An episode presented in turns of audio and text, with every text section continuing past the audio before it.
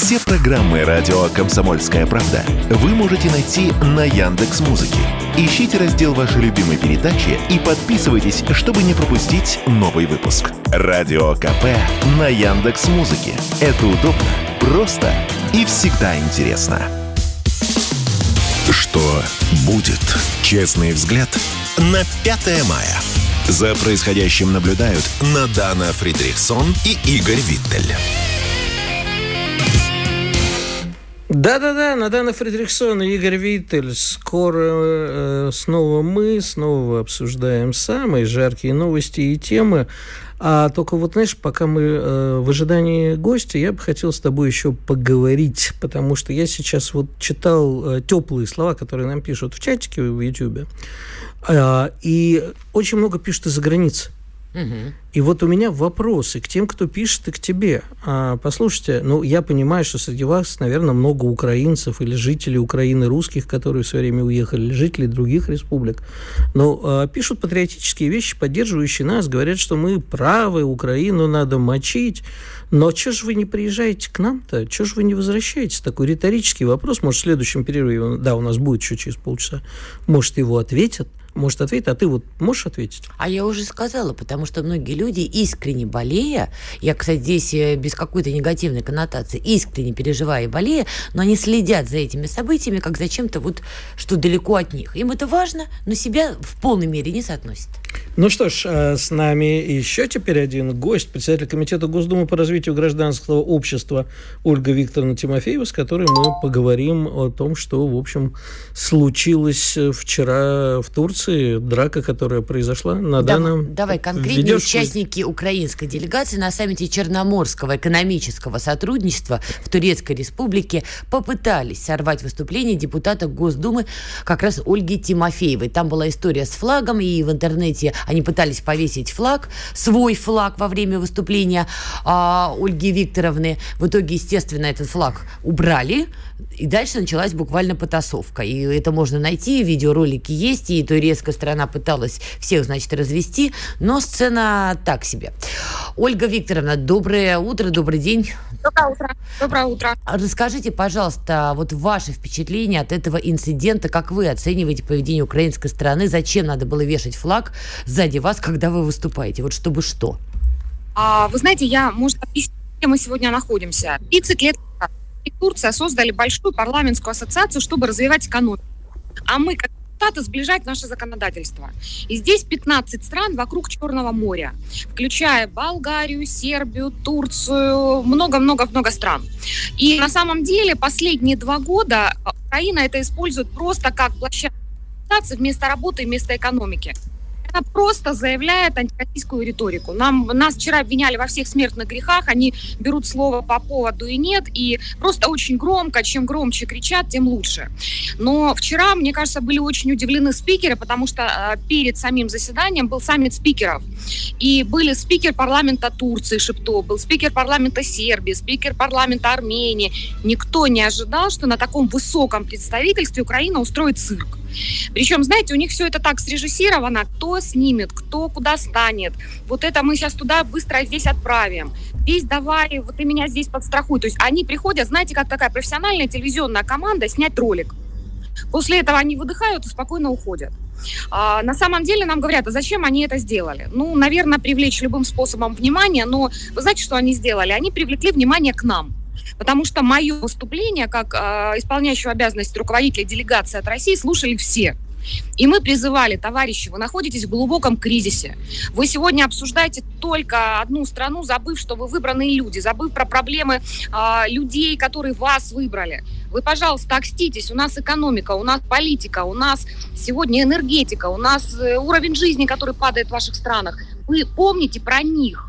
Ольга Викторовна, Нет. по поводу энергетики, я прошу прощения, а украинскую сторону как-то вежливо спрашивали о том, что они все равно получают российский газ. Да, там через сложную систему реверсов, но тем не менее, что они по-прежнему заинтересованы наполнять свои газовые вот эти вот хранилища фактически российским газом. Им вот эти неудобные вопросы задавали? Вы знаете, я могу сказать, что неудобные вопросы здесь в Украине не задает никто, все играют на 100% на э, ее сторону.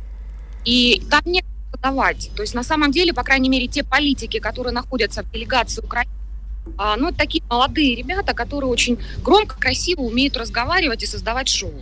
А, причем, знаете, говорят они одни и те же слова и вызывают подозрение, что...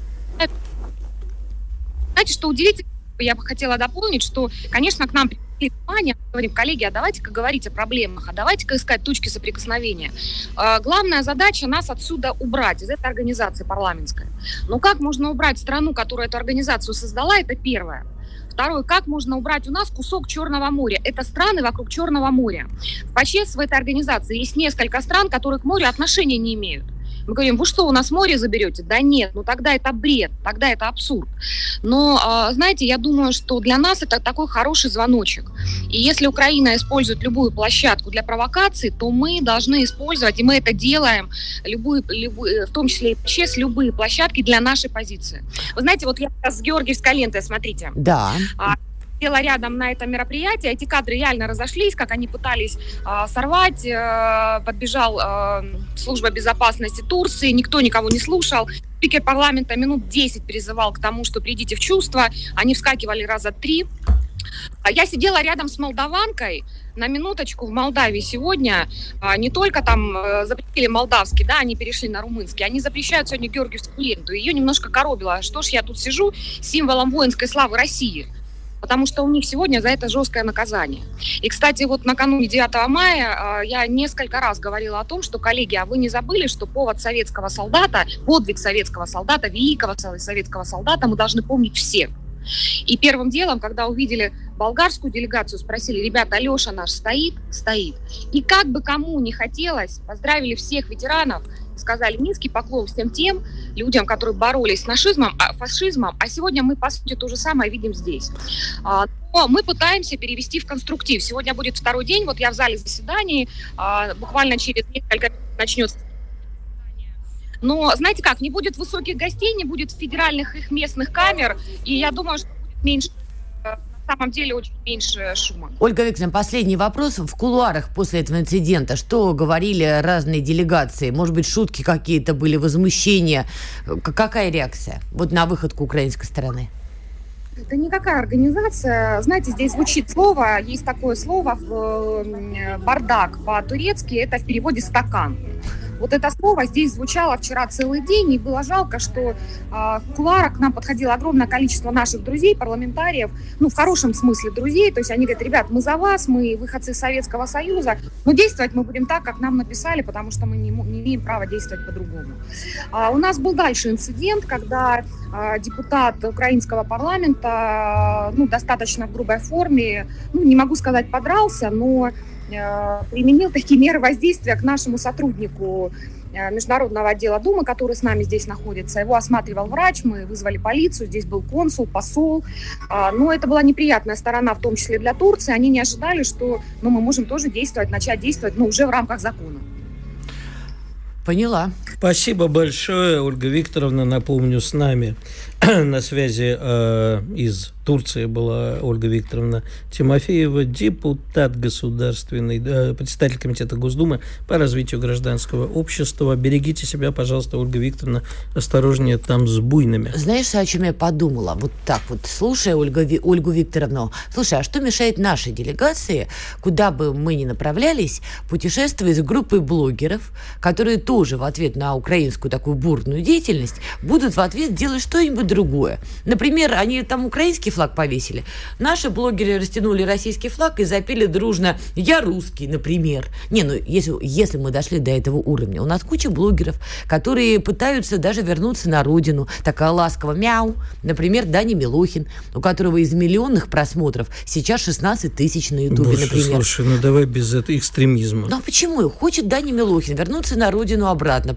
Осознал, был неправ, не так хайпанул. Ну, в общем, да, поющий Даня Милохин это страшнее ядерного удара. Даня Милохин хорош в провокациях. Вот давайте Даня Милохин Согласен. будет путешествовать и вот это отбивать. Я тебе вот что хочу сказать. Вот сейчас что поляки кричат, что они с немцев получат репарации, а потом возьмутся за Россию. Говорят? Да, говорят. Говорят. Так вот, на каждом таком заседании, с каждой удобной трибуны, с каждой возможности пролезть в западную прессу, я уж молчу, как бы каждый день в своей, мы должны напоминать полякам, Троебалтам и всем прочим. Кому? Троебалты – это три прибалтийские страны. Я Троебалты. Так. Можешь э, интенционную паузу ставить где угодно. Так вот, троебалтам, лимитрофам нашим бывшим, надо а, постоянно напоминать, за что они должны заплатить. я даже не беру сейчас то, что мы им построили за время, как они называют оккупацию, а я называю за время советской власти, за те преступления, которые совершались а во время Второй мировой войны. Значит, э, Израиль как-то прекрасно со всех получает, угу. прям вот у них хорошо получается, и монетизирует это прекрасно. Вот и нам надо не стесняться. Напомнить э, латышам про Салас Пилс, про Герберта Цукурса. Не просто каждый они там марки с ними выпускают, конверты, э, мюзиклы ставят, а мы каждый раз берем из трибуны Совета Безопасности ООН, говорим, пропаганда нацизма. Вот вам Герберт Цукур, все прекрасно знают, что он был нацистским убийцей. Эта страна, мы требуем признать эту страну спонсором нацизма и каждый раз требовать с них деньги. И тут пойдут в ход хоть Дани Милохины, хоть эти самые, как их Алишер, как его зовут, Моргенштерн. Нет, Нет он ну, изгнан, он иноагент, по-моему. Неважно. Сейчас Неважно, пойдут все. Хотите? Да хоть Чичваркин иноагент. Вот пусть сволочь бегает по Лондону и кричит «Цукурс убийца». Ну, кстати, я была бы за, чтобы Чичеваркин Вот об этом и сделать. должна идти речь. Ну, а мы поговорим обо всем после паузы. Вернемся буквально через пару минут. Оставайтесь с нами. sportkp.ru О спорте, как о жизни.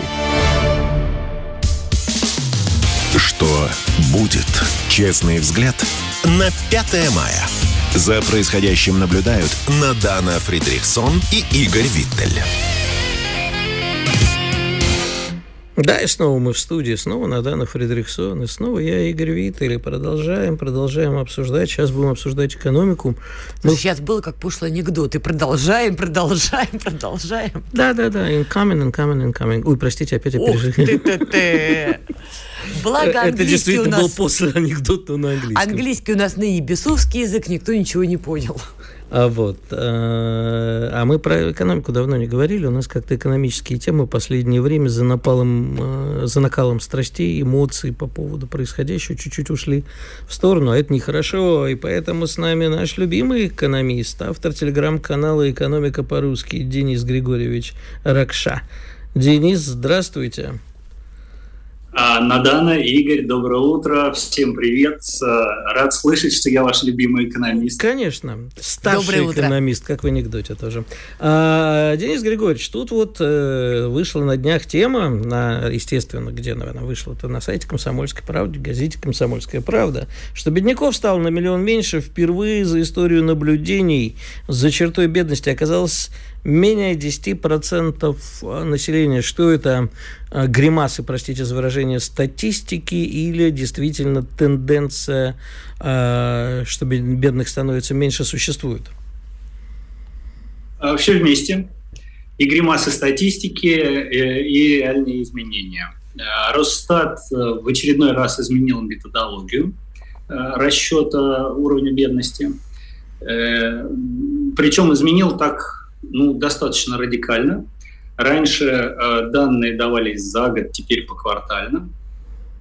Раньше э, измерялись когорты 20-процентные, э, то, то есть все население было разделено на 5 20-процентных когорт. Теперь э, децильный подход, то есть по 10% группы измеряются, он дает более точные, точную картину.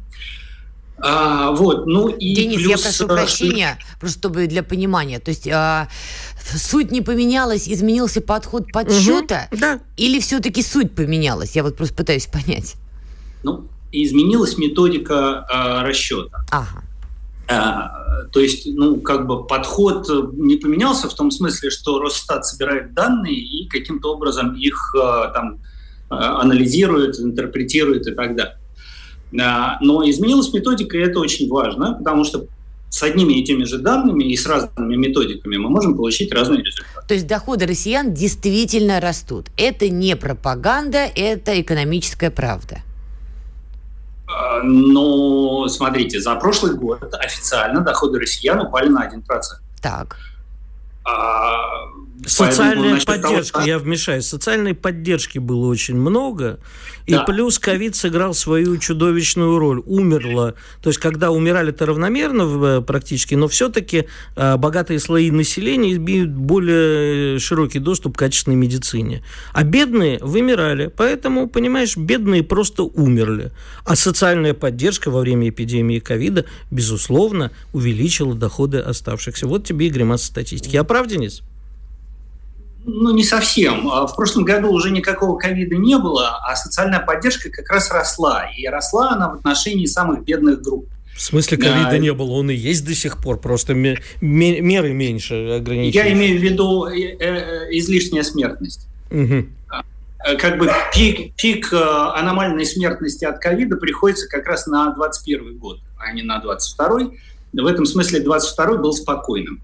Значит, в прошлом году, а, в середине года, там с 1 июня, на 10% повысились а, пенсии размером МРОД, и прожиточный уровень. За счет чего это... удалось повысить пенсии? Потому что тема наболевшая, хочется понять, как это получилось в стране, ну давайте честно, на которую уже пакет на пакете, пакетом погоняет, санкциями, понимаете, как маньяк на жертву уже накидывают. Как при этом удается повышать пенсии? Тебе а. зачем? Мы все равно до пенсии не доживем. Ты, я точно, я за тебя болею. Ты уже вот близок. Это, это, это больной вопрос для любимого экономиста, потому что я уже совсем было собрался выходить на пенсию, но тут подняли пенсионный возраст, и оказалось, что еще как до Луны. Так как удалось а. повысить пенсии? Прошлый год был очень удачным для бюджета, да и для экономики в целом, потому что санкции объявленные еще не начали действовать в основной своей массе. А цены на нефть, э, нефтепродукты, газ, основные экспортные наши продукты резко выросли. И резко выросли объемы их продаж, их экспорта, потому что э, все там э, те же европейские страны пытались запастись впрок. Соответственно, российская экономика получила аномальный, аномально высокий доход, и бюджет тоже. И пенсии было еще платить, э, тут э, проблем никаких не было. Хорошо, а Кроме почему того... зарплата средняя россиян поднялась в феврале? Вот по данным, она составляет 65 тысяч рублей на 13% больше, чем в феврале прошлого года. Здесь какая аномалия сыграла роль? Вы имеете в виду февраль прошлого года? Нет, смотрите, средняя зарплата россиянина в феврале этого года составляет 65 тысяч рублей. Это на 13% больше, чем в феврале прошлого года. Ну, смотрите, средняя зарплата нам мало что показывает. Потому что сюда попадает и средняя зарплата там, низкооплачиваемых э, рабочих э, где-нибудь там, не знаю, в дальних регионах, и средняя зарплата топ-менеджера какой-нибудь нефтяной компании. Они а, статистику значит, поправили, я поняла. Э, э, реально, реально, смотрите, первые 6 децилей, то есть 60% нижних э, с самыми низкими доходами не дотягивают до средней зарплаты. То есть вот у 60% населения, у которых меньше всего дохода, у них зарплаты ниже средней. Поэтому, ну, как бы это вот скорее относится к четырем верхним децилям. Скажите, пожалуйста, Денис, а вот мы очень любим, ну, не мы, в общем так, публика наша, очень любят радоваться тому, что за рубежом им стало еще хуже. Вот сейчас перед вами наш спикер говорил о том, что обратите внимание, парламентарии других стран, у вас там внутренние проблемы. Но у них внутренние проблемы действительно много где падает качество жизни, а, дорожает все и так далее. Но нам-то что с этого? Вот нам бы хотелось вот про внутренний твой рынок поговорить. Мы на самом деле, если сейчас не вот ковырять ковыряться в статистике и не смотреть, что повлияло на эту статистику. Как вам кажется, э, по личным ощущениям, по ощущениям знакомых, по исследованиям э, малообеспеченных э, слоев населения, мы беднеем действительно, нам становится хуже жить, Потому что вот под победной реляцией о том, что экономика растет, я зачастую вижу, что все дорожает, и людям жить становится хуже. Либо у меня какая-то операция зрения. Чего? Операция. Операция Игорь, ты с кем сейчас разговаривал? Я разговаривал с Денисом. А операция... А звучало как будто своими голосами. Я всегда... Ты же разговариваешь в своем телеграм-канале с голосами. У тебя там есть твои голоса, Н. Вот и у меня мои голоса в голове. Да, Денис, прошу вас. И в теме о статистике слово «операция» очень органично смотрится. Хотя бы вы а... скажите, что это такое? Что Нам, русским людям, объясните. Операция зрения – это когда ты что-то видишь, и в силу того, а что ты нет. видишь только определенные вещи, вот я вижу тебя, вижу Дениса, вижу там вот новостника нашего, и не знаю, что за пределом Все, этого поняла. существует мир. Это вот я привык видеть что-то, что привычно Понятно. моему глазу, а, и, соответственно, глаза у меня не видят остального. Денис, пожалуйста. Ну, смотрите, давайте быстро и по порядку. А сравнивать с другими странами, с тем, что там происходит, э, не очень актуально, потому что э, разная, разный уровень жизни, разная покупательная способность, разная структура экономики, структура доходов и расходов, все разное. Сравнивать очень, очень, очень сложно. Значит, э, теперь что касается нашей внутренней ситуации. Общий рост экономики и объединение, скажем, там, беднейших слоев населения не противоречат друг другу ну, экономика может расти, бедные могут беднеть. А так бывает. Ну и что а, с этим делать? У нас, но у нас нет, подождите, у нас нет не такая ситуация. У нас э, э, бедные, наоборот, смотрите, у нас сокращается количество бедных, то есть людей, живущих за чертой бедности. Их стало э, рекордно мало, э, то есть э, прежний рекорд был в 92 году, то есть 92 году, когда мы только вот входили в рыночные отношения, у нас бедных было меньше, чем сейчас.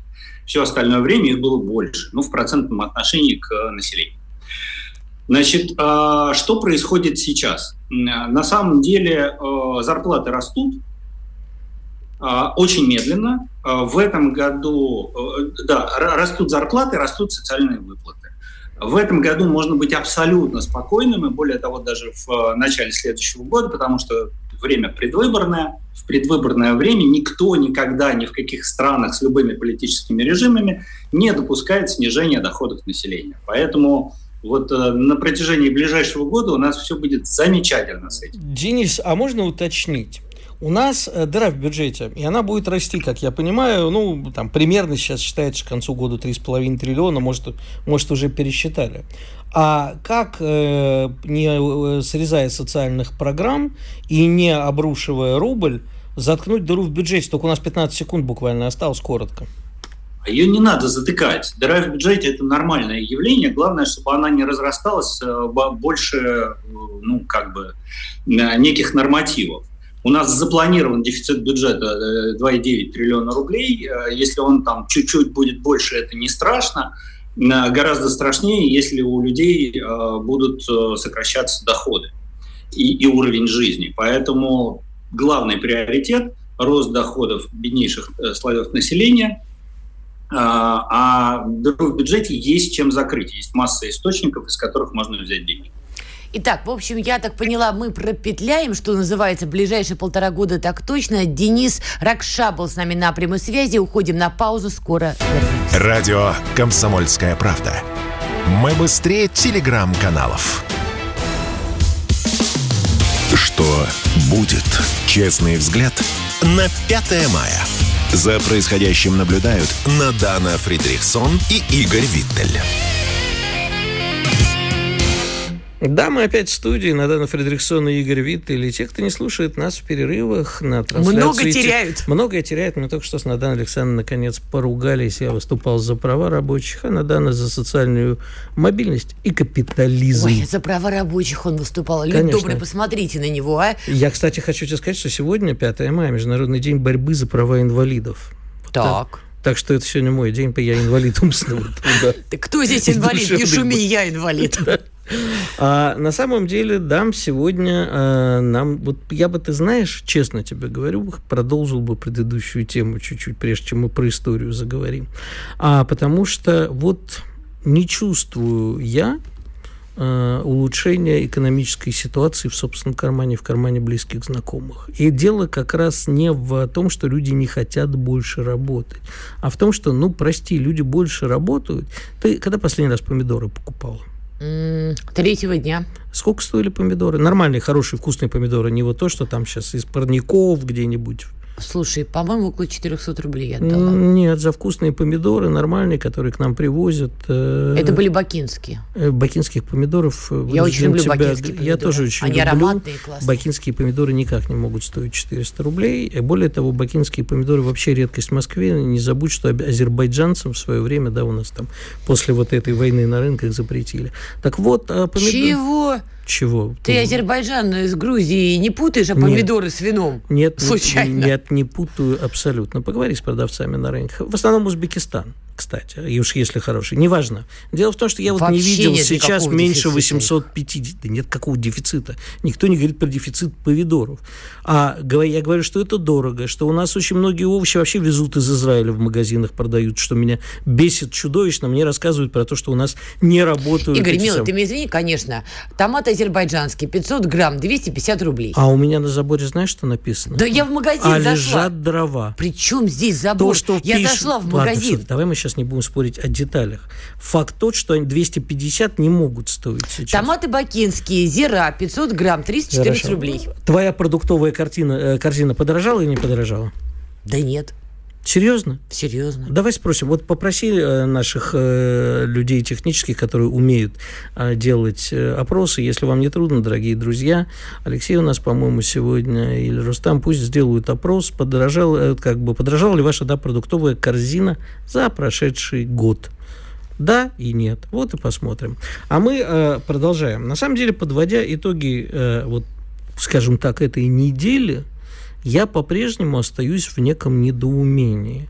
Мы всю неделю разговаривали, мы всю неделю слышали о том, будет контрнаступление или не будет, уже контрнаступление или нет, что мы с этим будем делать, какие будут красные линии. У меня есть ощущение, что с одной стороны ничего не происходит, а на фоне всего этого гибнут люди – на, э, на фоне всего этого продолжает идти специальная военная операция, в которую с обеих сторон, в общем, людей перемалывает. Не только с украинской, к сожалению. И э, я вот хочу тебя спросить, как, по-твоему, это должно в твоем понимании развиваться дальше? Как будут достигнуты цены, э, цели, цены уже, видимо, от экономической темы остались, цели спецоперации. Ну уж если о том заговорили, то какой ценой? Ну, ты вот нашел у кого спрашивать, я ну, тебя... потому что ты там бываешь, вот. ты понимаешь, ты чувствуешь, ты находишься внутри этого. Я, к сожалению, редко там бываю, а ты постоянно. Ну вот, кстати, зачастую люди, которые там бывают, они на такие вопросы не отвечают, потому что там как раз у тебя сознание перестраивается. Вот есть здесь и сейчас, а завтра наступит, если наступит, тогда и разберемся. Я понятия не имею, я правда не знаю ответ на этот вопрос. Я думаю об этом, я иногда читаю разные мнения разных людей, публицистов, но в их числе я не встречаю тех, кто в войне действительно что-то понимает, а вот эти люди, к сожалению, молчат. И вот с теми, с кем я разговаривала за кадром, не для репортажа, а вот для себя, говорю, ну скажите, ну, ну вот есть какое-то понимание. Они улыбаются, говорят, ну, есть два варианта, плохой и очень плохой. Но дальше улыбки дело не заходит. Я не могу дать ответ на этот вопрос. Хорошо, мы всю неделю практически говорили, особенно последние пару дней, где э, ответ, Зин, где удар?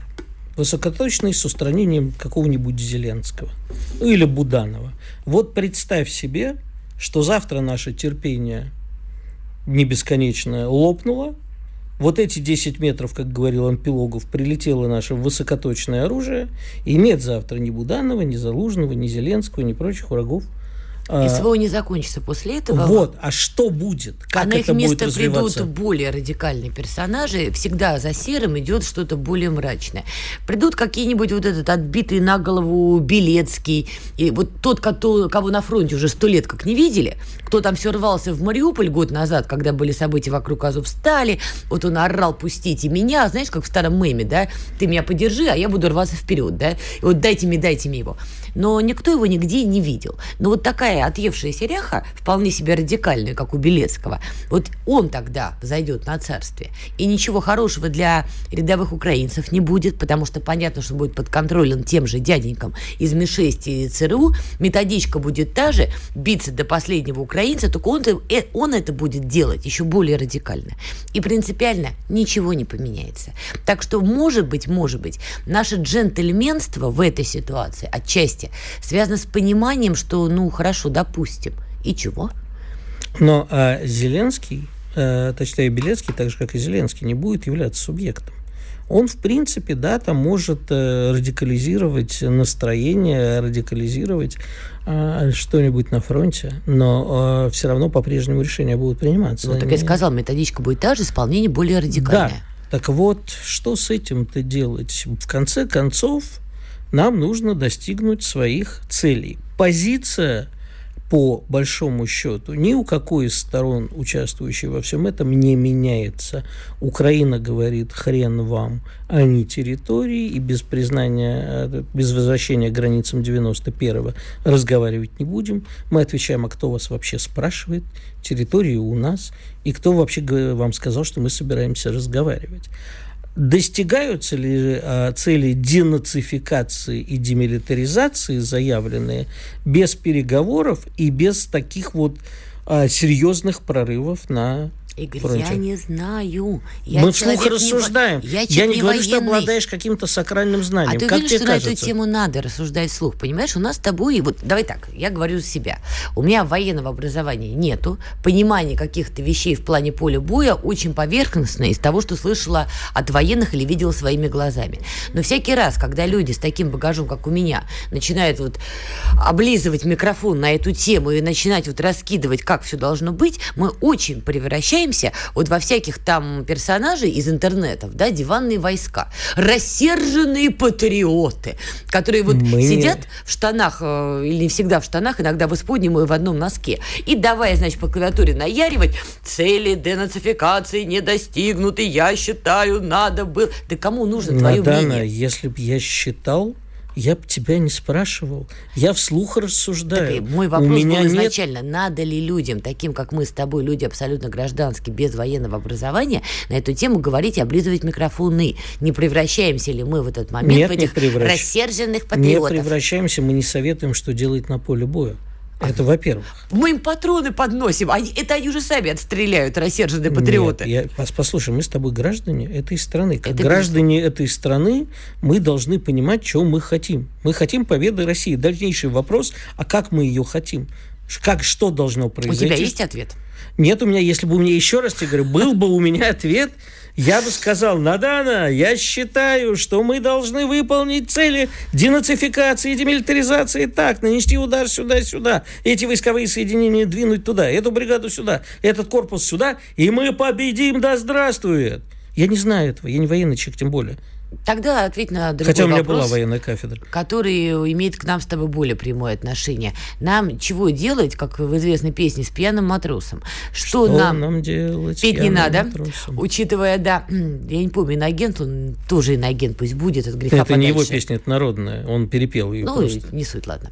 А, что нам делать с этими самыми рассерженными патриотами? Ведь обрати внимание, стоит линии фронта качнуться в том или ином направлении, военный человек спокойно скажет, да, ребята, угомонитесь вы ради бога. Это абсолютно нормальная история, когда линия фронта там тысячи километров. Но в этот момент с криком «Подержите, мама, подержите мое пиво» выходят вот эти вот... Жора, подержи мой макинтош. Да-да-да. Вот эти вот рассерженные патриоты, и они начинают действительно качать. И они качают все серьезнее и серьезнее. И посмотри, какая паства вокруг них уже формируется. Вот с ними что делать? А, вопрос. Эти рассерженные патриоты, они работают на благо России? А я вот это, кстати, хороший вопрос. Я не знаю. Если они работают на благо России, значит, мы сейчас, по крайней мере, в этот момент, ситуативные попутчики. Нам вместе надо идти к победе России. И а, рассерженные патриоты бывают разными. Я и, тебе привела конкретный пример, ну, кто понимаешь, по мы не поводу... Я подучий. знаю несколько таких примеров. Э, кто-то в подучий, а кто-то в э, праведном и иногда справедливом гневе. Я не знаю, если эти люди хотят победы России, значит, нам до победы России надо идти вместе. А тебе не кажется, что иногда вот а, дурак опаснее врага? Конечно. А вот это тот случай? Я еще раз тебе говорю, нужно просто понять, хотят ли они победы России. Вот это вот должно, наша, наша власть должна понять. Они нам попутчики. Они сейчас полезны, да. Понять они... это могут силовые органы, но если они начнут задавать таким вот вопросы, тут же поднимется волна, люди добрые, посмотрите, патриотов сажают. Конечно, не просто сажают. Это может закончиться очень серьезными столкновениями. Это может, не дай бог, закончиться и гражданской войной, потому что эти патриоты еще очень рвутся к власти. Но давай после выпуска новостей продолжим заключительную часть. Оставайтесь с нами, вернемся. Радио «Комсомольская правда». Никаких фейков, только правда. Что будет? Честный взгляд на 5 мая. За происходящим наблюдают Надана Фридрихсон и Игорь Виттель. Итак, мы продолжаем. Игорь Виттель и Надана Фредериксон встречают этот день вместе с вами, и мы оба этому несказанно рады. Читаем ваши сообщения и обсуждаем их даже и во время открытого микрофона, и тем более во время закрытого. Ну, когда вы нас не слышите, мы о вас говорим. Это вот классика жанра. И чувствуете это. Вы не знаете, но чувствуете, что мы сплетничаем. Есть такое, есть. Слушай, Игорь, вот по, по поводу той темы, которую мы с тобой уже поднимали, рассерженные патриоты, там, опасны, не опасны, ты знаешь, в этой истории есть нечто еще и смешное. Значит, э, как ты помнишь, после того, как беспилотники э, вылетали вокруг Кремля, и один из них врезался во флаг, флагшток, появился персонаж по фамилии Осечкин, иноагент, признанный и прочее, прочее. Эта история, друзья, как... Он, он Овечкин, по-моему, или Нет, Осечкин? прости господи, он Гула- Осечкин. Гулагу нет, который, Хотя, да? да? он в итоге Овечкин. Понимаете, это вот называется «заставь чудака на букву «М» уверовать в инсайды». По-другому не скажешь. Значит, для тех, кто пропустил. У нас в одном фланге есть вот эти вот бравые, ура, патриоты, сейчас я всех научу, как надо все делать. А с другой стороны, чудаки на букву «М». Значит, что делал Осечкин? Он сидел всю ночь, бдил, коптил, и, друзья, ждал ядерный удар со стороны России. Он не просто его ждал, он, значит, вышел в прямой эфир. Ну, знаете, мой дядя самый хитрых правил, переделывая. И решил, сейчас-то он в прямом эфире ядерную войну и встретит. Дальше он во время вот этой эпохальной глупости зачитывал письма, которые ему доверительно писали, значит, и разные военные. Вот любой нормальный человек в какой-то момент он включает мозг. Просто, просто его включает, вкл нажимает. И понимает, что в этом есть некая насмешка. Я вспомнила нематерный вариант этого слова. Но поскольку Осечкин упоротый чудак на букву «М», он продолжал их зачитывать, ни на секунду не подумав, от чего это вдруг с ним так откровенничают. Но у него же на голове, понимаете, корона размером с унитаз, ему же, естественно, будут из генштаба еще что-то слать. И вот с этой короной унитазом на башке он сидел в стримчике, и вот русские уже поднимают самолеты, они будут, значит, ядерные бомбы кидать, но они про, там кто-то против, кто-то за. Короче, Мне чушь. сообщили с Да. аэродрома, что бортовые номера, Да. вот эти вот, они только что поднялись, сказал сын маминой подруги, а у подруги муж ФСБ? работает дворником в ФСБ. А чем он отличается от Шарии, не дай бог, от Соловья, Игорь, там иноагента просто и от прочих долбоклюев? Вдруг кто-то пропустил. Вот эти все тайные сообщения ему написывал другой блогер, который под- подписал свою паству, чтобы они, значит, Осечкину эти письма-то и писали. Игорь, вот ты мне скажи, дело не в этом. Но Осечкин же не один. Но таких чудиков на разные другие буквы, как выяснилось, Осечкина за пределами России, в самой России тоже нашлись идиоты, которые сидели и ждали ядерной войны. Ну, смотри, есть хорошая поговорка. Не так страшен Толкин, как тот, у кого он под подушкой. Не так страшны те, кто это э, на полном серьезе несет, как их миллионная паства, которые, причем люди, это реально сектанты. Это реально сектанты. Э, Я знаю людей с, э, там, с двумя, с тремя высшими образованиями, которые знают законы физики, биологии. Тем не менее, они на полном серьезе звонят и говорят, а слушай, вот я там слушал такого-то по YouTube, ты послушай, послушай. Это ты вот все время до мной смеешься, говорит, что это бред. А человек же не дурак, вон он в YouTube сидит, он вещает. И у него миллионы просмотров, это причем на мои возражения, ну послушай, а, там вот миллион таких чудаков на букву М, которые его и слушают. Это бесполезно. Понимаешь, у людей рушится любое критическое восприятие, любая новость, которая, как им кажется, для них является положительной, немедленно становится для них фактом. Вот человек услышал, и он ждет ядерной войны, и тут он услышал от какого-то муфлона где-то, потому что у муфлона миллион подписчиков, значит, это правда. Он услышал, что уже взлетели бомбардировщики. Он удовлетворенно говорит, ну все, толкает жену под одеялом и говорит, вот ты говорил, что я дурак со своей вечно своей ядерной войной. А ты видишь? Я не дурак, вот умные люди тоже говорят. Мать началось, неси Ну, тушенку. Ну, мать началось, неси тушенку. У них в этот момент оргазм. Потому что они, наконец, их жалкие мыслишки, их жалкие мыслишки и надежды, они якобы оправдались. Причем обратный механизм не работает. Знаешь, есть такой, э, я забываю все время, такой механизм анкерный, по-моему, называется, который позволяет вращаться колесу в одну сторону, а в другую там заклепки. Они не могут потом объяснить, куда же эти бомбардировщики делись и почему, ядрить твою налево, не началась ядерная война. Они не могут это логично объяснить. Потому что взлетели же. Этот козел сказал, значит, взлетели. А делись, сука, куда, почему не ядерная война-то не это самое? Не могут. И это про все. И это, кстати, к сожалению, у нас тоже бывает такое. Со стороны рассерженных патриотов тоже ура сплошь рядом, да, да здравствует, все началось. Скорее, я иногда тоже своих друзей читаю, э, некоторых рассерженных, и говорю, господи, касатики-то. Ну, видишь, а то одни друзья предатели, то другие рассерженные патриоты. Друзья, Но... вот мы призываем вас, будьте, пожалуйста, бдительны, не смотрите всяких чудиков И на критичны, М. критичны. Да, критичны. Вот Игорь прав. Читайте «Комсомольскую правду» и смотрите эфиры радио «Комсомольская правда». Тут вам, так сказать, не там. Игорь, падают новости. Ну, кстати, вот у нас сейчас будет такой резкий переход тональности, но новости падают. Значит, э, на НПЗ Ильский была совершена атака при помощи беспилотника, и, похоже, работала группа диверсантов, которые, видимо, в очередной раз э, эти самые беспилотники и поднимали. Ну, сейчас они все время будут работать по НПЗ. История и по. Другим, да, это будет продолжаться, это будет бесконечно, и я надеюсь, что мы больше слышим э, новостей, все-таки всегда сообщают, а, вот вторая атака. Но все-таки больше, я думаю, таких атак срывают, и я надеюсь, что наши органы работают. А, кстати, вот пока тоже из новостей, хоть бы, наверное, в понедельник, э, во вторник, когда мы там с тобой будем, э, понедельник, да? Понедельник. понедельник. Да, мы в понедельник. Восьмое. Для тех, кто хотел с нами сегодня окончательно попрощаться, мы все-таки в понедельник будем не с Наданой. Решили продлить вам удовольствие или прожигать вас еще ненависть. А новость, что там вот министр обороны США сказал, что очень хочется встретиться с китайским коллегой, они все время посылают.